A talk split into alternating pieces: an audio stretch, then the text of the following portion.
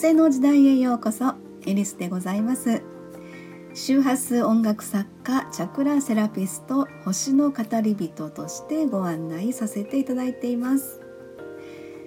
えーと今日はですねちょっとネットの拾い読みからのあの自分の考えをお話ししてみたいなと思っているんですけれどもえーとですね、えー、期待をしないえー、信頼するちょっと言葉違うかもしれないんですけどそんな感じのニュアンスですね。でこの言葉を聞いてどんな風なねイメージを持たれるでしょうかね。えー、期待をするっていうとですね例えばそれがあの自分の思いから外れていたり結果自分の思いから外れてしまったりするとちょっとがっかりするかなと思ったりするんですよね。で例えばあの状況とか内容にもよるかもしれないんですけれども場合によってはそれが裏切られた的ななんかあの例えばお金絡むと一番面倒くさいんですけどもあのこの子にこんだけお金かけたんだからしっかりと頑張ってよみたいな感じのすごい期待されるみたいな。それがねあの自分の思惑通りに動かないと裏切られた。お金かかってんのに みたいな感じることがあるんでしょうかね。まあその結果ですねそこの関係性としてはどうしてもネガティブなその感情しか生まれてこないんではないかなというふうに思うんですがじゃああのその期待を手放すとどうなるかということなんですけれども、うん、これはですねもうその相手のその成長を見守るということではないでしょうか。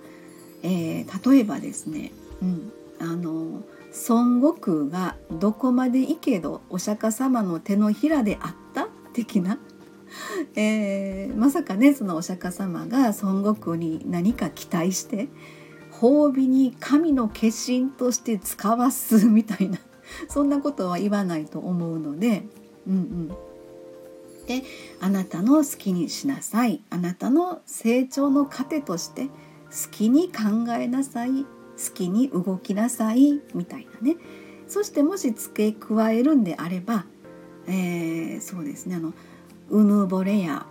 えー、己の慢心へのその気づきを、えー、促すための、まあ、悟しみたいな感じかもしれないですね。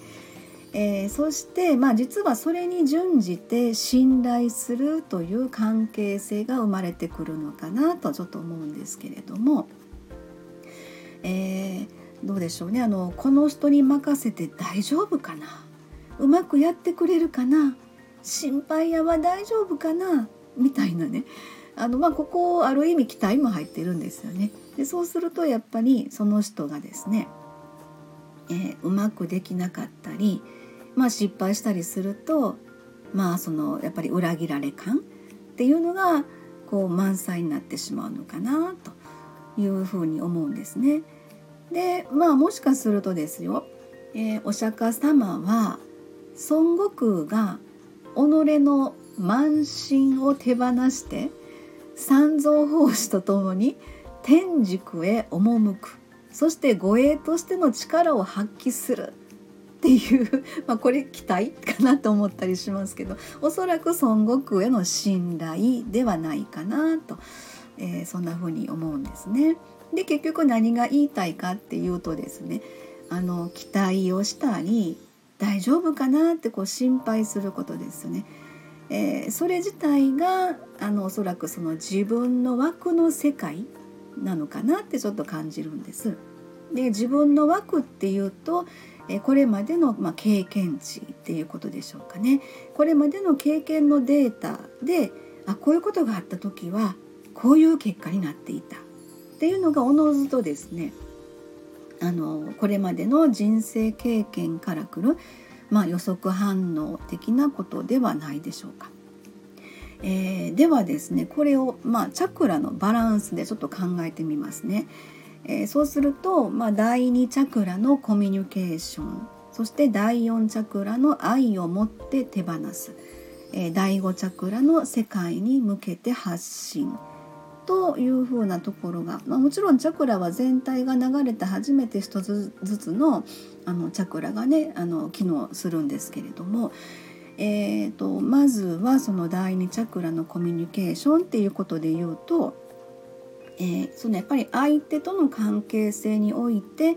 そのお互いのまあ創造性を認め合う。第二チャクラってまあ子宮のあたりです。の自分の中から何か生まれるアイデアだったり、まあ、その創造性に対してお互いのそのアイデアをま認め合うというかそういう関係性ですよね。でそしてまあその人の成長を促すための愛を持って手放す。ということなんです。これ逆もしかりです。お互いの成長っていうことなんですね。まああの可愛い子には旅をさせろ的なイメージなんでしょうかね愛を持って手放すっていうことですね。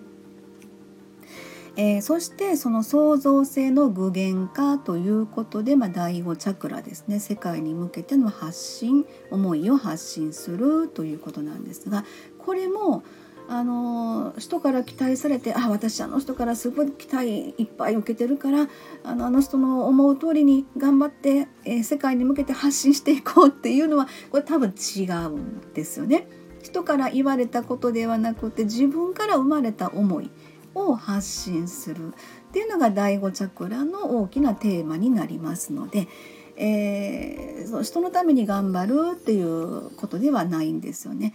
えー、まあその期待をしたり大丈夫かなって心配することをですねこれはもしかあのある意味ですねチャクラのバロメーター的な、えー、意味合いもあるのかなとちょっと感じた次第ですね。えー、でもねこれ不思議と考えてみたらですねあのこれ全部ですね風の時代のエネルギーが確実に動き始めてるっていうふうにちょっと感じました。えー、期待する期待されるっていうこの関係性において少なくともですね、まあ、お互いの中の上下関係みたいな感じが作られているのかなと感じたんですね。うん、でもちろんそのねことが相手には気づかれてなかったとしても自分もそういう意識にはなかったとしても何かしらのそのプロジェクトにおいての、まあ、関係性と比例するのかなというふうに思ったんですね。えー、とにかくその風の時代の人間関係というのはまあフラットなんです。でもちろん形式上の上司と部下という関係性というのは続くかもしれないんですけれども、えー、精神的な位置づけと考えた時に、えー、今ここでこのテーマに向かっている同士であり、えー、これを通して一つの成長を共にする仲間、えー、それがおそらくベースとしてですねこれから、まあ、あの風の時代というのは作られていくんじゃないかなと、まあ、思ったんですね。はい、えー、ちょっとまあ熱く語ってしまいましたが大変長くなりました、えー、最後までお付き合いいただきありがとうございました、えー、風の時代目に見えない真実エリスでございました。ありがとうございました。